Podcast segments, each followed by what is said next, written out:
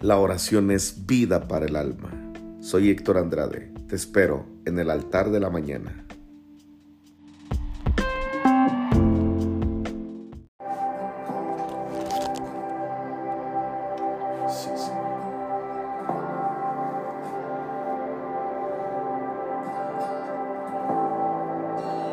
Buenos días a todos los que están conectados en esta mañana increíble que nuevamente estamos sumergidos, expuestos a la vida de oración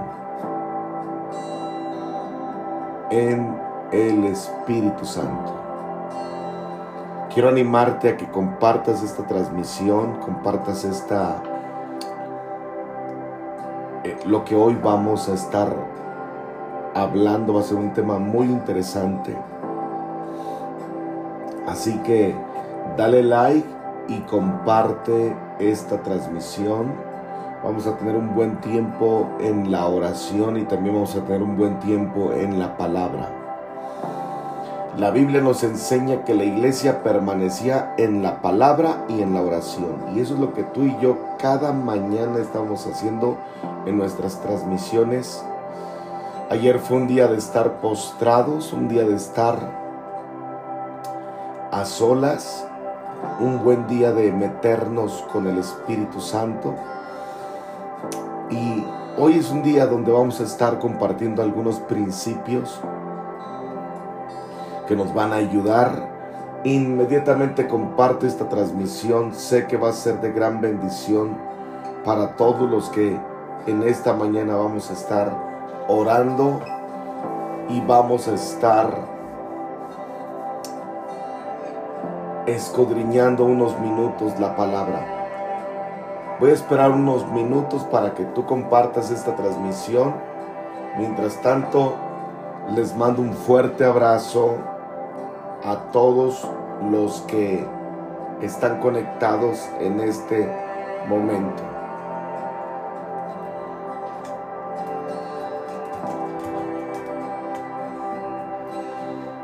Voy a abordar un tema que sé que nos va a poner a reflexionar. Y esto está basado en, en Mateo, cuando Jesús habla acerca de la oración. Qué interesante que dentro de todo lo que habla Jesús hay una porción que a mí siempre me ha puesto a pensar. Y quiero leer lo que dice en Mateo capítulo 6 acerca de esto. Dice en el versículo 9, ustedes pueden orar así lo que sigue a partir de este momento es el plan, es el diseño correcto de la oración. Y empieza a exponer, Padre nuestro que estás en los cielos, santificado sea tu nombre. Y ese es un asunto que yo le recomiendo a todos los que oran, que cada mañana estemos aquí, primero doblando rodillas y luego dice el versículo 10, venga tu reino, hágase tu voluntad, como en el cielo, así también en la tierra. La hermana Patty Evans, mi pastora, le llama a esto blancos de oración. Como que Dios nos dejó a todos los que estamos aquí conectados los objetivos de la oración. Que primero enfoquemos nuestras oraciones a nuestro Padre como hijos y después que imploremos para que se desate sobre nosotros lo que se mueve en el cielo, que se haga en la tierra. Pero aquí es donde voy a empezar a tratar el tema. Mira lo que dice verso 12. Mateo capítulo 6, versículo 12. Dice de la siguiente manera, y perdona nuestras deudas. Sigue diciendo lo siguiente, perdona como también nosotros perdonamos a nuestros deudores. Perdona nuestras deudas, como también nosotros perdonamos a nuestros deudores. En otras versiones ya no usa la frase deuda. En otras versiones cambia la frase y ahora pone la frase ofensas. Pone la frase pecados. En muchas frases, en muchas versiones, aparece la frase deudas. En gran parte de las de las diferentes versiones de la Biblia aparece la frase deudas. En otra cambia a ofensas o cambia a pecados. Y obviamente tú y yo lo aterrizamos a pecados. Tú y yo lo establecemos bajo el concepto de pecados. Pero en realidad Jesús está orando por la frase deudas. Y, déjame decirte qué significa la palabra deudas. Según la interpretación bíblica. La palabra deuda se refiere a la obligación que tiene un deudor. Un deudor que tiene que pagar a otro que es un acreedor. Algo que sea físico, algo que tenga que ver con cuestiones físicas.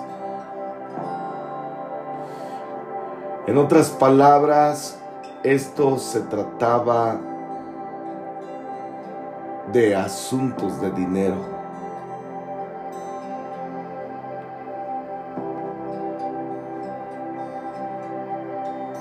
Esto es un asunto que necesitamos meditar.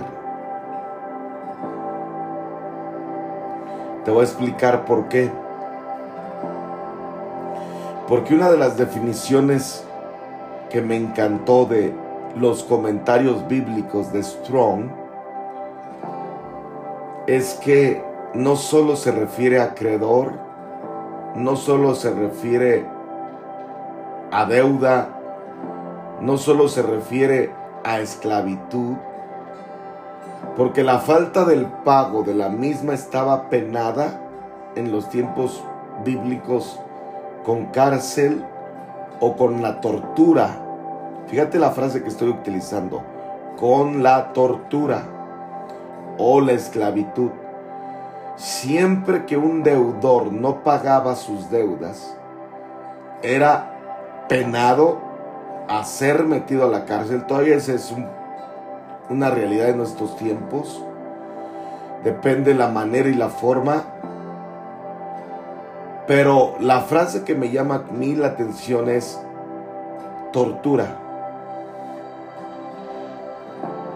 En México, en estos días, se acerca el buen fin. Y seguramente va a haber mucha gente que se va a endeudar, que va a utilizar su tarjeta, que va a tomar el dinero que probablemente pudiera utilizar para cosas específicas. Y toda su dinero, toda su lana, probablemente la va a tener que enfocar a esa deuda que este sistema ha diseñado para que estos días que se aproximan, mucha gente empiece a comprar o adquirir objetos, cosas que probablemente no necesite. Y sin que nos demos cuenta, culturalmente tenemos esa tendencia a siempre endeudarnos. Y qué interesante que en Mateo capítulo 6, dentro de la oración que Jesús está haciendo, que se refiere al cielo, que se refiere a venga tu reino, que se refiere a todo lo que tiene que ver con los intereses de Dios y los objetivos de oración de Jesús para sus discípulos. Antes, fíjate lo que dice. Verso 10, hágase tu voluntad. Inmediatamente en el verso 11, el pan nuestro de cada día dánoslo hoy. Pero inmediatamente, dramáticamente cambia el tema Jesús y lo lleva a un asunto de deuda. Lo lleva a un asunto de finanzas.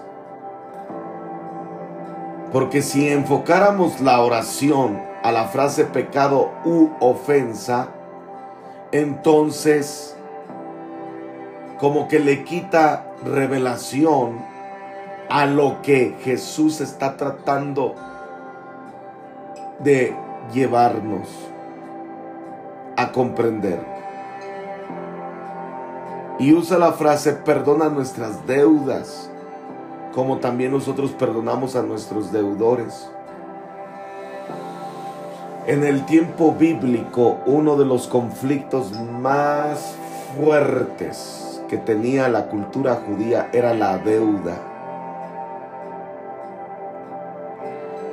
Era tan fuerte la deuda, la deuda, la deuda, el tema de las finanzas. Yo tengo una predicación acerca de esto, de el concepto de la del sistema económico y, y dentro de esa predicación expongo un montón de asuntos donde al final yo veo a la gente totalmente confrontada, pero al mismo tiempo entendida.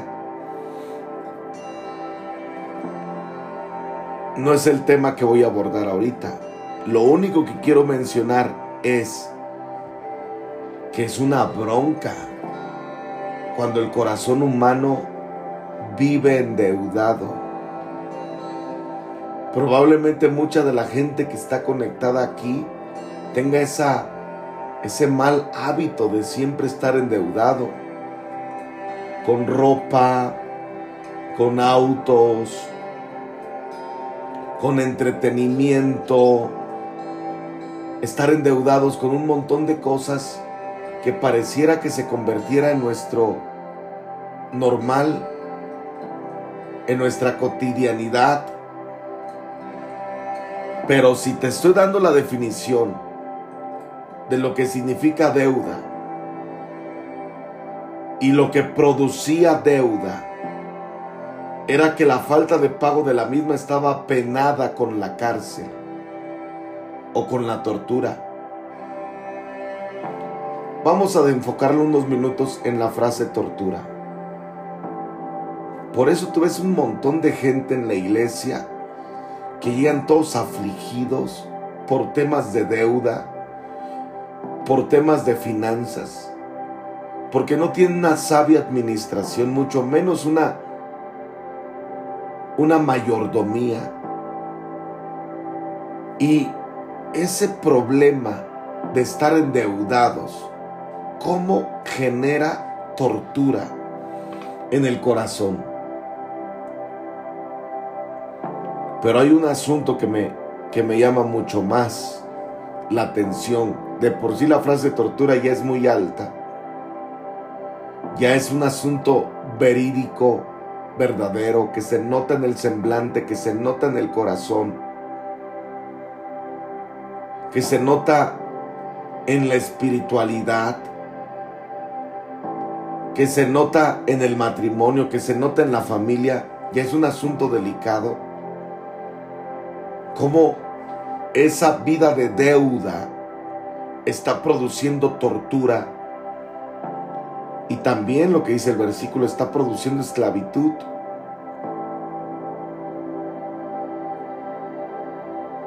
Yo conozco al hermano Gwen Myers y es un hombre que siempre que nos predica, siempre es una voz para decirnos a todos, no se muevan con las tarjetas de crédito. Eso es lo que siempre él habla, hasta el día de hoy. Y él habla así, tienes que vivir de contado. Es un hombre de 100 años que nunca en todas sus predicaciones que le he, podido escuchar, siempre toca el, toma, toca el tema de no vivas de crédito, vive de contado. Porque una persona que vive de crédito siempre está bajo esa esta guerra, esta batalla. Yo conozco gente que tiene poco y tiene mucho y tienen ese mal hábito de siempre vivir bajo deuda. Ahora, este es el tema. La palabra deuda, según Strong, significa descarrilar, vivir descarrilado. Cuando yo leí esa definición, para todos los que gusten, el, el, comentario Strong es de los mejores comentarios bíblicos. Pero vivir descarrilado habla de esta idea, de ese carro que era ese carruaje, vamos a trasladarnos a los tiempos bíblicos, ese carruaje que iba sobre un camino pero a la orilla del camino hay despeñadero, hay barranca. O sea que Strong nos está dando la idea de que una persona que vive, vive bajo deuda está en el riesgo de descarrilarse y está bajo la guerra, la batalla de en cualquier momento desplomarse. Imagínate, yo recuerdo cuando era niño que, mi, nuestros padres nos llevaban a la casa de nuestro abuelo por parte de mi padre y nos daba un terror porque siempre era horas ir por el cerro, por la sierra, pero era siempre mirar hacia el barranco. y ir en el, en el carro ir en el autobús mirando hacia el barranco.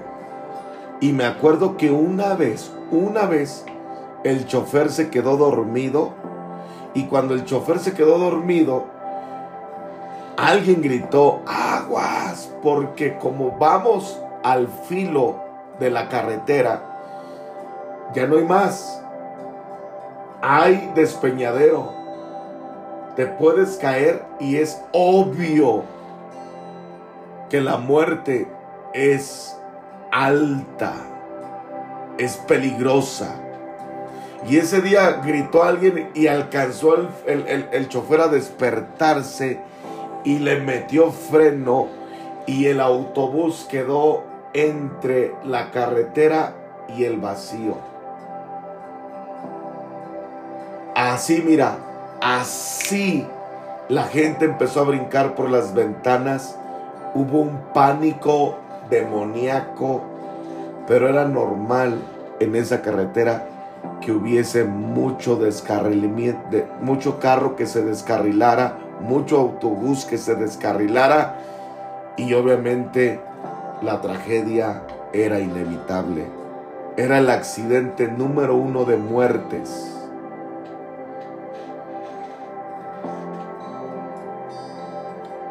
Si tú vives endeudado, vives al filo, estás en peligro. El patrimonio de tu casa está en peligro. La estabilidad de tu familia siempre va a estar en peligro. siempre hay un peligro eminente. Y, probablemente eres de los que arriesgan. Bajo el dicho, el que arriesga no, no gana. Y estoy en ese pensamiento que es, ok, está bien, es verdad, o sea, si no, no, pero yo quiero proponerte otro pensamiento. Sé inteligente, calcula todo, observa todo, medita en todo. Observa, medita en todo. No vaya a ser que se descarrile. No vaya a ser que caigas al, al vacío. De por sí, tortura era lo que venía para el que era deudor, de por sí tortura viene para, aquel, para, para el que es deudor. Yo no me imagino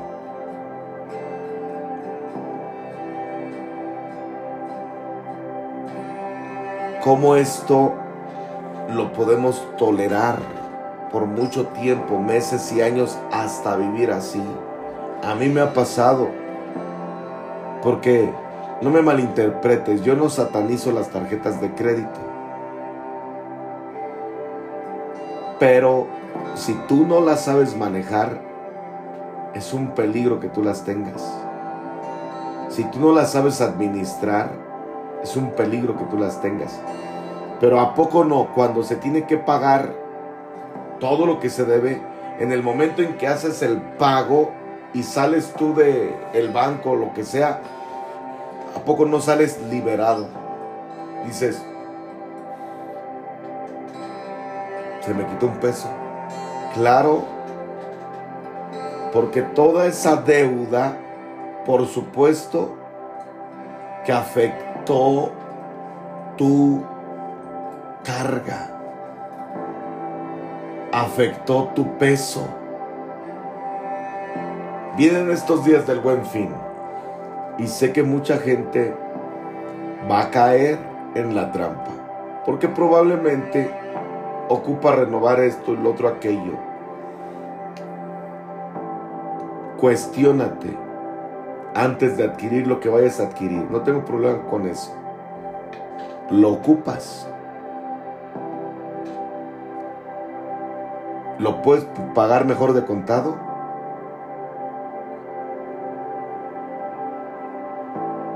no caigas en ese error de vivir endeudado. Si en la Biblia, en la oración más poderosa de Jesús, Él pone esta frase, perdona nuestras deudas, es porque es un asunto que generaba una aflicción en toda la cultura judía. Fíjate lo que dice el versículo 12, perdona nuestras deudas. Ahora la oración empieza a atacar la deuda. Y luego dice el versículo 13, no nos metas en tentación.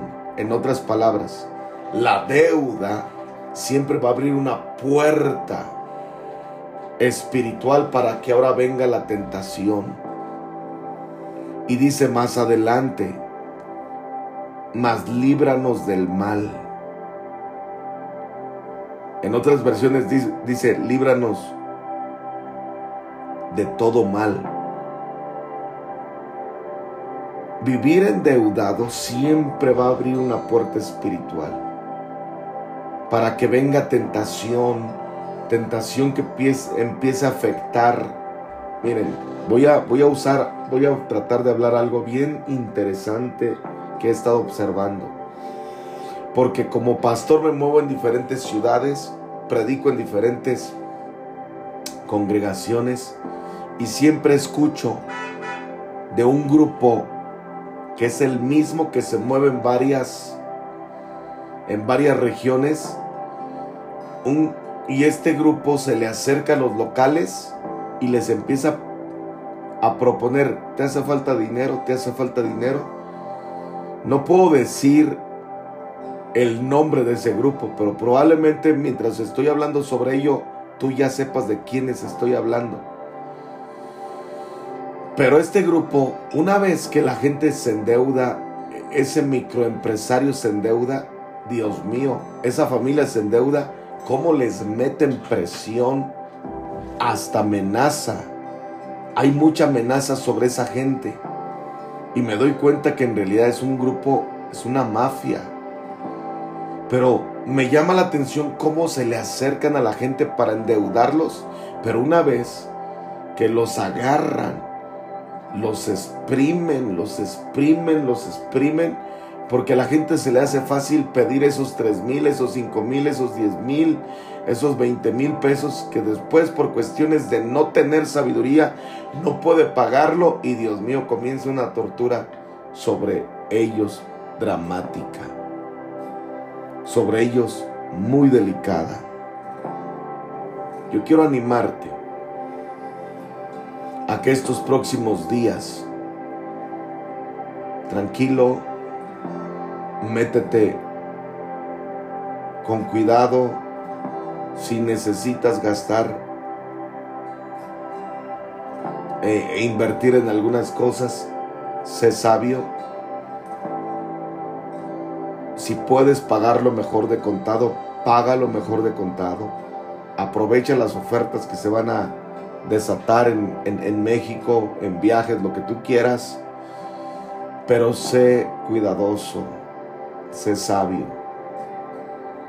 Y a esto me refiero, que una de las oraciones de esta mañana es pedirle a Dios que nos perdone de todas nuestras deudas. Si tú vives endeudado, tú necesitas que Dios desate provisión. Tú necesitas que la provisión venga para que sean sanadas tus deudas. Pero ojo, la provisión no viene para que sean sanadas nuestras deudas y nos volvamos a endeudar. Es como la persona que recibe el milagro de la diabetes, pero los siguientes días empieza a comer con malos hábitos nuevamente. Nuevamente malos hábitos. Y la pregunta es, ¿para qué Dios lo sanó? Si esa persona no está poniendo de su parte para cuidar su alimentación? ¿Para qué Dios te manda provisión si a los 15 días te vuelves a endeudar? ¿De qué sirve que grites el milagro de, ay, ya Dios me desató provisión si a los 15 días o al mes te vuelves a endeudar con cosas que no necesitabas? Ocupamos una generación que se ha entendido en este asunto. Ahora, esto, claro que por supuesto que tiene que ver con lo siguiente, la fidelidad de nuestros diezmos.